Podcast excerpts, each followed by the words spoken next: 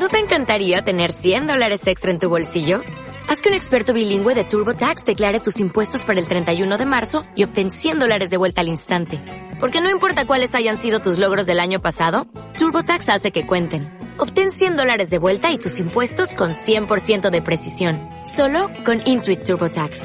Debes declarar para el 31 de marzo. Crédito solo aplicable al costo de la presentación federal con TurboTax Full Service. Oferta sujeta a cambios o cancelación en cualquier momento. Bienvenidos a Podcasting the Future by Dell Technologies, un espacio para compartir las últimas tendencias tecnológicas y temas de interés que están revolucionando al mundo actualmente. Te invitamos a que junto con nosotros tengas un asiento en primera fila para construir las bases del futuro. Hoy, Smart Future. En este episodio hablaremos de los esports, una profesión para el futuro, donde estaremos de la mano de un experto aprendiendo cómo es la carrera de un jugador, entrenador y comentarista de este nuevo deporte electrónico.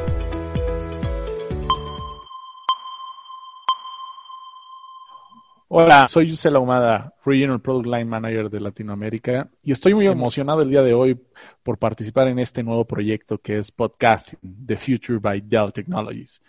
En este segundo episodio, los esports, ¿una profesión para el futuro? Queremos conversar si en realidad los esports pueden ser una profesión para el futuro o si en realidad ya son una profesión del presente.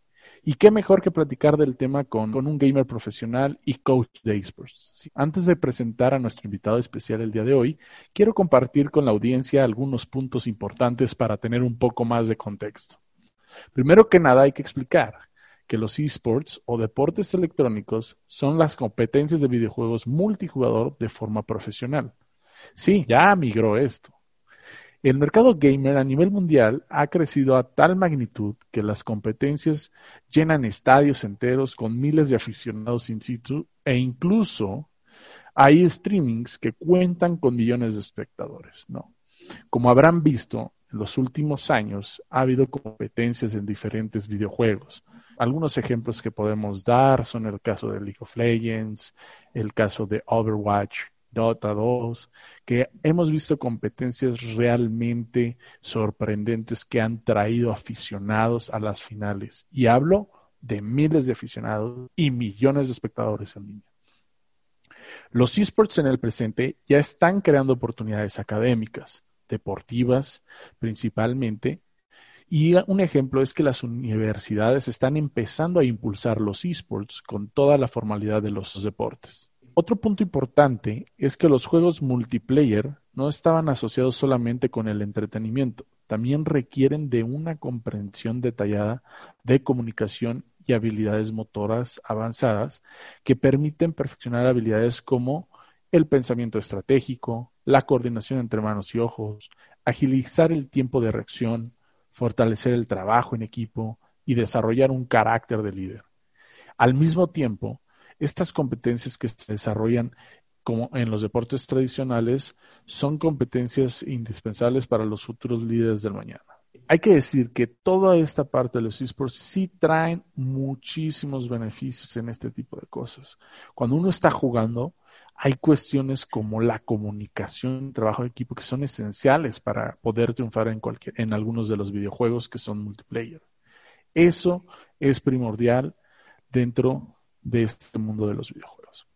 Bueno, dando este pequeño contexto, me gustaría ahora sí dar la bienvenida a nuestro invitado especial, a Jesús Col, mejor conocido como Mini Bestia. Jesús es cordobés y siempre le han gustado los videojuegos de estrategia y batalla en formato multijugador. Sabe lo que significa ser un gamer profesional y que saben qué más y lo que es ser un entrenador estratégico, ya que él fue entrenador del equipo Extend de esports.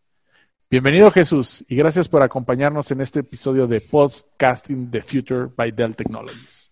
Hola Jus, muchas gracias por esa presentación. Eh, un honor estar acá con ustedes y vamos a ver cómo se nos da esta, esta plática.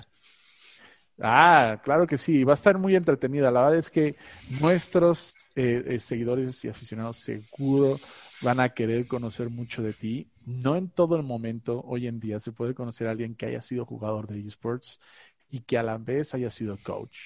Pero bueno, me gustaría empezar por lo más básico, Jesús. ¿Cómo empezaste a entrar en este mundo de los videojuegos? En el mundo de los videojuegos realmente empecé desde que tengo memoria. Eh, mi hermano siempre ha estado alrededor de las computadoras jugando, entonces él fue el que me impulsó. Eh, por suerte tengo una familia numerosa y mi mamá siempre nos estuvo apoyando en ese sentido de que si estamos jugando, estamos como desarrollando el cerebro y estamos como haciendo conexiones y amigos, etcétera. Entonces siempre me han gustado muchísimo los videojuegos. Eh, te digo, desde que tengo como seis años que juego, ya sea, me acuerdo que empecé como jugando Bomberman en, esa, en, esas épocas, juegos así muy, muy básicos, pero realmente que me abrieron esa intriga, ¿no? Para, para qué es lo que se puede dar eh, más adelante. Y bueno, eh, luego por, por suerte, por las cosas de la vida, empezaron a aparecer más los esports, competencias eh, online, y ahí fue cuando me, me pude meter de lleno y pude ser eh, jugador profesional.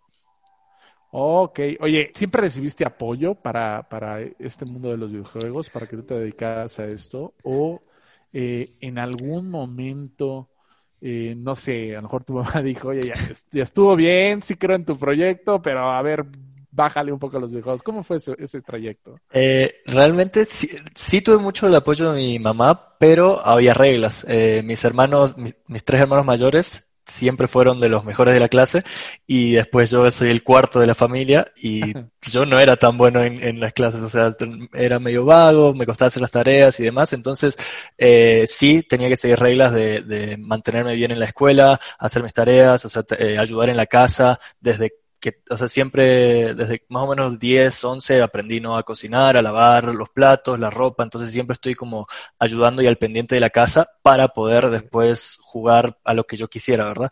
Entonces sí, sí hubo como el apoyo de mi familia, pero obviamente si seguía, si se seguían las reglas estaba todo bien, si no, era, era terrible realmente.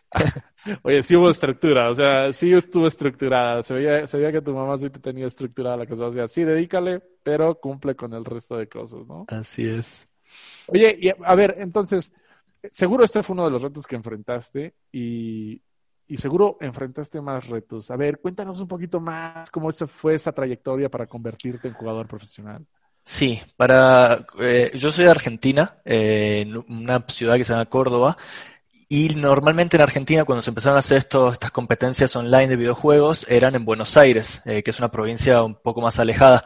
Entonces, eh, la mayoría de las competencias eran ahí, tenía que tomarme autobuses, o sea, tenía que hacer un viaje para, para poder viajar, porque, para poder ir y competir, porque los vuelos sí salían mucho más caro, entonces tenía que hacer esa, ese sacrificio de, ok, unas entre 8 y 10 horas de, de viaje en, en, el, en, el, autobús y bueno, eh, después se iba y se disfrutaba muchísimo en los eventos. Otra cosa que, que me acuerdo son los nervios estar compitiendo con una audiencia, esas son como cosas que, que no te pasan muy seguidos así. Yo, yo venía de jugar básquetbol, pero o sea, eh, como por seis años cuando era muy chiquito, pero no sé, no me agarraban tantos nervios como cuando me acuerdo que jugué esa, esa primer final presencial con, con mucha gente mirándome y sí, sí se sintió raro. Creo que otro sacrificio que hacen muchos, muchos los jugadores de, de esports es, eh, no, el, el, el, tiempo, el tanto tiempo que le terminas dedicando a tu juego y a perfeccionarte, eh, terminas dejando un poco de lado familiares, amigos, eh, eventos o cosas que de, del día a día, por así decirlo, porque te, te pones muy inmerso en tu juego y querés mejorar, querés ser el mejor, querés estar en lo, en lo más alto de la tabla y ganar. O sea, siempre, siempre el objetivo para mí al menos fue, fue ganar y estar en, lo mejor posible. Y, y, creo que son todos esos como que sacrificios que uno tiene que hacer, que son decisiones que vas tomando a medida que pasa el tiempo y que son muy importantes, o sea, a la hora de, de ya, ya cuando estás más maduro y ya viste todo el camino que recorriste, entendés que hubo cosas que tuviste que sacrificar, que no puedes hacer todo todo el tiempo y, o sea, es, es aceptar eso mismo para, para sí mismo. Yo creo que ese gran sacrificio que acabas de comentar sucede mucho para, yo creo que para cualquier atleta, ¿no? Lo que acabas de decir, esa dedicación que tienes que ponerla, esa seriedad que debes de poner a la parte de, de, de, la profesión. Y yo creo que eso fue lo que realmente te llevó mucho en ese camino, ¿no? Uh -huh. eh, mira, mucha gente cree que un gamer solo es estar sentado frente a un monitor durante varias horas, pero la realidad es que como cualquier otro deportista, tienen un régimen para estar en forma durante los torneos. ¿Tú, no, tú, tú, nos puedes platicar cómo ha sido ese tipo de entrenamiento que has llevado a cabo, eh, que llevan a cabo los jugadores profesionales para mantenerse competitivos? Tú que sí. lo has experimentado y bueno, ya has estado también del otro lado. ¿eh? Es un camino bastante arduo. Eh, realmente los entrenamientos, como tú mencionas, eh, tienes que estar jugando, tienes que estar eh, entrenando diario, básicamente. ¿Cómo funciona más o menos? Yo me, me profesionalicé en el juego League of Legends porque cada juego tiene como diferentes etapas y diferentes torneos. Eh, League of Legends se, se, enfoca mucho en, no, en liga, eh, entonces una liga de aproximadamente entre 8 y 10 semanas eh, que dura dos veces, son dos veces al año, una, apertura y una clausura. Entonces, mientras estás en competencia en, en temporada, las prácticas son básicamente de martes a viernes de unas, digamos, ocho horas como en equipo y después otras cuatro individualmente, entonces serían como unas 12 horas al día de estar practicando básicamente, cuando estás jugando con el equipo es contra otros equipos, eh, que es una, como una práctica más cerrada, más eh, secreta, donde solo los dos equipos que están participando de esa práctica saben qué se está jugando, qué estrategias están haciendo y así, eh, qué personajes y demás. Entonces, como que esas prácticas sí son bastante arduas, también se aconseja muchísimo, como tú mencionas, ¿no? Es un deporte sedentario, pero al mismo, al, ser sedentario se necesita un poco, ¿no?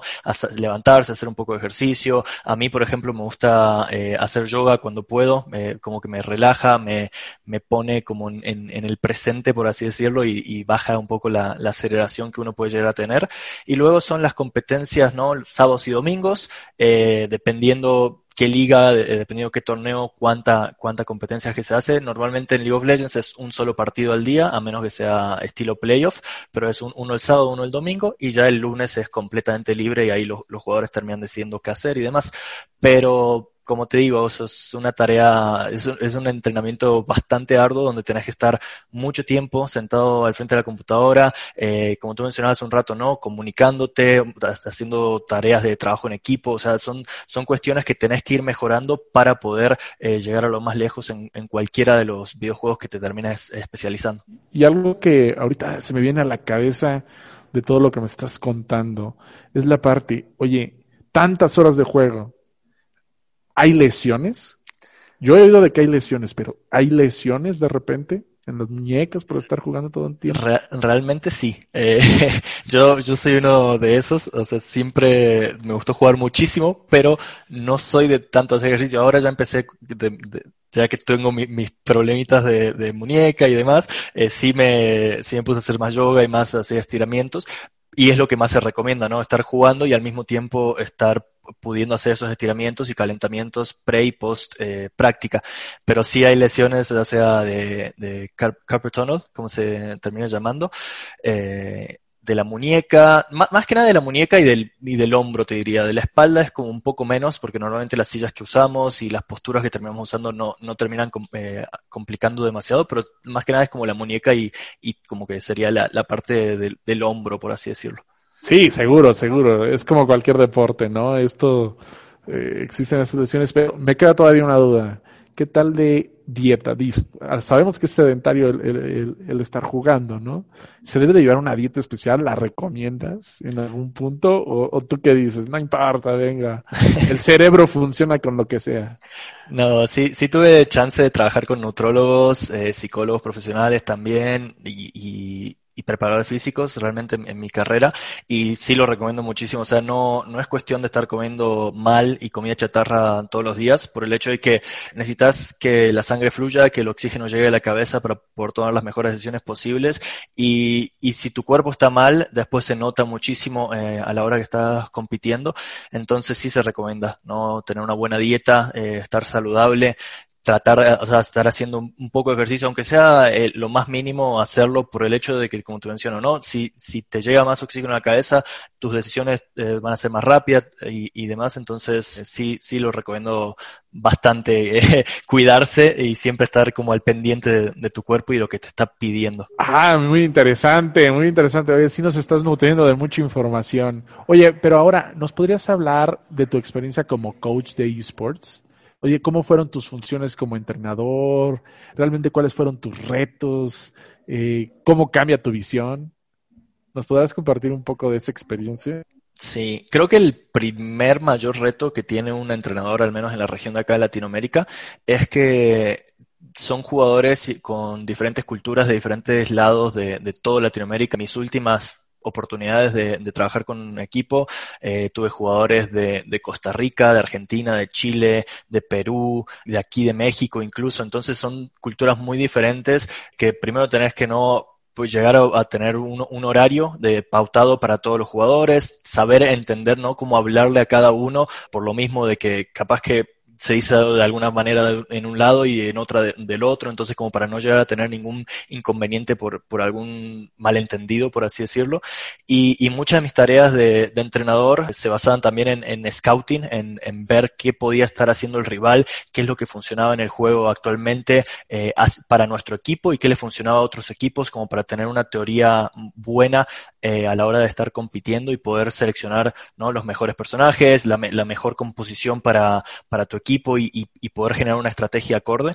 Entonces, como que esos son los retos del, día a día que, vive un entrenador. También no tenés que tener mucha fortaleza mental porque sí va a haber complicaciones eh, entre el equipo, o sea, malentendidos y demás, entonces tenés que tener esa fortaleza de poder ser también como un psicólogo, digamos, de, de ver qué es lo que está pasando, poder arreglarlo lo, lo, más rápido posible, porque te mencionaba, son competencias de entre 8 y 10 semanas que tenés que estar al 100%, porque si alguno de tus jugadores se te cae o, o incluso si, si tú no estás preparado para esa presión del momento, puedes llegar a caerte como entrenador. Entonces es cuestión de tener esa fortaleza mental para que la competencia no te, no te gane y, la, y, y puedas eh, mantenerte en lo más alto posible. Sí suena ya más, más, más reto, ¿eh? La parte de entrenador. O sea, no es nada más conocer el juego, la dar la estrategia, dirigir, sino también como mantener con la energía suficiente al equipo, ¿no? Y la mentalidad ganadora, ¿no? Oye,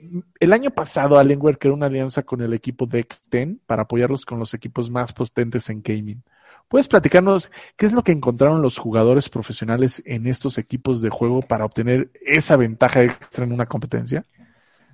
la verdad que al tener esta alianza con Alienware sí nos ayudó muchísimo eh, con Extend a, la hora de estar practicando, más que nada por el hecho de que a la, hora de estar practicando crees que no haya ningún inconveniente con tu computadora, querés estar teniendo el, el, mejor equipamiento y es lo que, lo que nos brindaron básicamente unos monitores de 240 Hz que realmente eh, cualquier clic, cualquier eh, habilidad que se tiraba en el juego la podías ver instantáneamente, o sea, no tenías ningún tipo de delay. Lo mismo con, con la computadora, al poder correr eh, cualquier tipo de juego. Nosotros con el juego League of Legends eh, no necesita tanto, pero aún así, al tener una muy buena computadora, te permitía no poder estar eh, en, lo, en, la, en, el mejor estado posible. Y, y realmente fue uno algo muy bueno. Eh, luego, cuando se tuvo que hacer una, el, la competencia online por todo el tema de, del coronavirus y, y la pandemia en, en general, la, al tener la competencia online, al tener las mejores computadoras y los mejores equipos, podíamos estar compitiendo con, con lo mejor y poder dar, eh, poder no, no tener ninguna excusa a la hora de jugar. Eh, si nos iba bien, era muy bueno por el hecho de que teníamos la, los equipos y si nos iba mal, ya era como cuestión nuestra de qué teníamos que mejorar, no podíamos quejarnos de nada de, de, de los equipos que estamos usando, entonces era una cuestión muy buena poder tener esta, esta alianza de, de Alienware con Extend. Sí, sí, la verdad es que muy importante lo que dices. La, eh, los equipos es una parte fundamental para ser muy competitivos, ¿no? Para poder demostrar esas habilidades que uno tiene como jugador. Oye, Jesús, y aquí me viene algo, es que te lo tengo que preguntar porque se me vino a la cabeza y dije, ching, yo creo que muchos quisieran preguntar. Cuéntanos una experiencia, ya sea de un equipo o algún jugador que decías, híjole, mi equipo no le ganaba, no le ganaba ¿Y qué hiciste tú que dices, cambié la estrategia y ganamos, ¿no? A lo mejor en las primeras partidas no ganaban, pero posteriormente tú definiste otra estrategia y, y dijiste, ¿sabes qué? Salimos triunfantes. ¿Nos puedas contar una experiencia? Ya sea como jugador o como coach, ¿eh? A lo mejor eras jugador o como coach. Sí, para, para, animar a, para animar a todos que luego hay momentos difíciles y que estos pueden, tú puedes salir adelante. Mucha fortaleza mental. Sí, como, como jugador más que nada, me acuerdo en mis inicios, yo quería ganarle no a, cualquier equipo, por eso mismo me quise poner lo más alto del ranking y así. El, equipo en ese momento a vencer era Isurus y ya habíamos jugado varios torneos contra ellos, habíamos eh, perdido muchísimas veces, o sea, de, de, muy mala manera.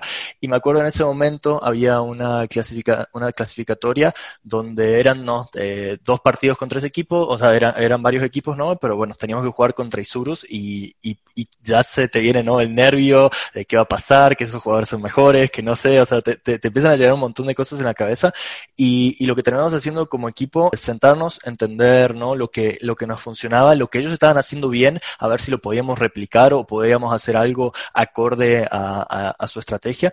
Y, y básicamente fue salir adelante como equipo, olvidarse, ¿no? De esa, de esos nervios, de esa tensión a la hora de estar jugando. O sea, que estar nervioso está perfecto porque es un, es un sentimiento que se tiene que tener, eh, pero a la hora de estar compitiendo tenés que encontrar la manera de, dejarlo de lado y, salir adelante como equipo y, mantenerte no concentrado en el, en el, momento, en todo lo que está pasando, en la comunicación con tu equipo, en, las diferentes eh, voces que, estás escuchando en, el juego. Entonces creo que esa fue una de las cosas que, recuerdo allá por el, el, 2014 cuando estaba compitiendo como jugador, de ese, ese nerviosismo pre-partida, pero a la hora de estar compitiendo se me acuerdo, se me fue todo y me concentré directamente en el juego y ahí eh, por todo el trabajo que terminamos llevando conseguimos la, la, victoria. Me encanta cómo lo dices, la verdad, que hablas siempre en plural y que hablas en el equipo y eso creo que es algo muy importante en, bueno, en este tipo de juegos, ¿no? Donde es esencial que todos vayan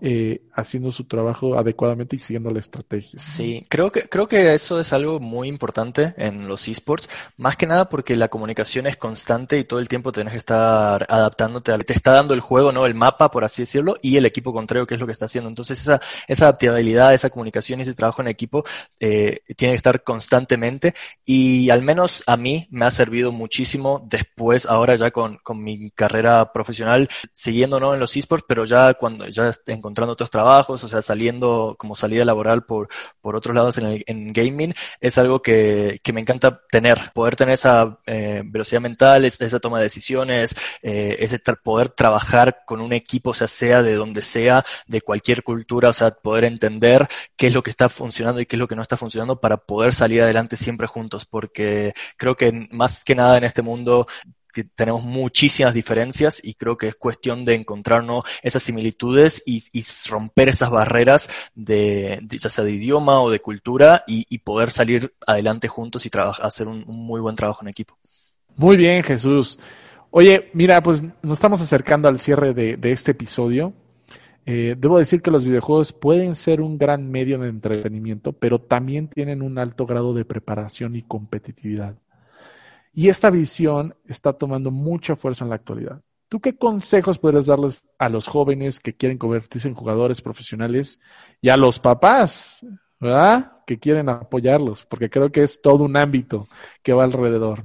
¿Tú qué consejos darías? Sí, yo creo que el, consejo, más que nada para los jóvenes, es eh, sí, estar jugando y, compitiendo y haciendo todo lo posible para, para ser el mejor posible, pero también entender eh, cómo, cómo se desarrolla la, la, vida, por así decirlo, ¿no? Cuando estás joven, eh, tenés que estar estudiando, tenés que mantenerte, ¿no? En tu ámbito educativo y, y como tu pasatiempo, por así decirlo, estar jugando y compitiendo y tratar de ser el mejor en ese ámbito, pero siempre manteniendo, ¿no? La, la parte educativa lo, lo más alto posible, porque es algo, al menos que a mí me sirvió muchísimo y, y, la verdad para los papás es ese apoyo, ¿no? De, de que si, si se puede eh, poder mejorar no la, las computadoras de sus hijos o poder ayudarlos con el mejor equipamiento posible, un, un buen internet o, o, lo que sea para, para que sus eh, hijos no tengan ninguna dificultad a la hora de estar compitiendo, pero al mismo tiempo lo que mencionaba ¿no? hace, hace, un rato de que sí poner reglas, sí poner esos, esos límites que son buenos en la vida, o sea, no, no es cuestión de estar, de dejar al, al niño hacer lo que quiera todo el tiempo, sino es cuestión de, de hacerle entender la importancia de ciertas cosas y, y si, si le ponen ese mismo, ese mismo grado de importancia a los videojuegos, también le pueden poner el mismo grado de importancia, ¿no? A estar ayudando, a estar estudiando, poder mantener, ¿no? A la, a la, a la familia unida y creo que ese, ese apoyo mutuo, por así decirlo, entre, entre padres y hijos es lo que se necesita para poder eh, prosperar y poder salir adelante y, ser el mejor competidor posible. Seguro, Jesús, seguro, Jesús. Creo que es el mutuo apoyo lo que lleva al éxito. Oye, antes de despedirme, sí me gustaría hacerte una última pregunta. Aparte de League of Legends. Sí. ¿Cuál es tu juego favorito después de ese?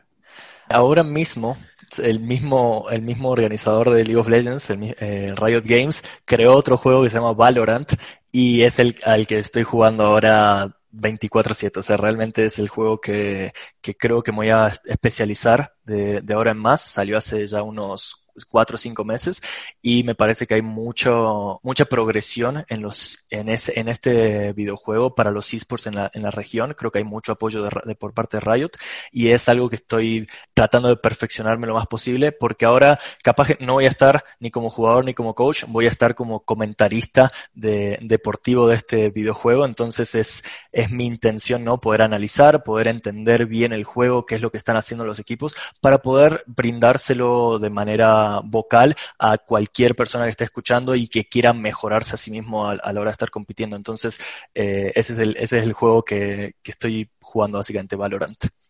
Oigan, pues ya saben, si están interesados en Valorant, ¿por qué no buscar a Jesús eh? para que ahí los apoye? Quiero agradecer a Jesús Cole por habernos acompañado en este segundo episodio, eSports, una profesión para el futuro.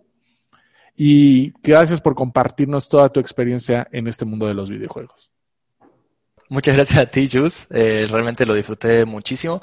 Para todos los oyentes, si me quieren buscar en redes, en Twitter o Instagram, me van a encontrar como Minibestia GG.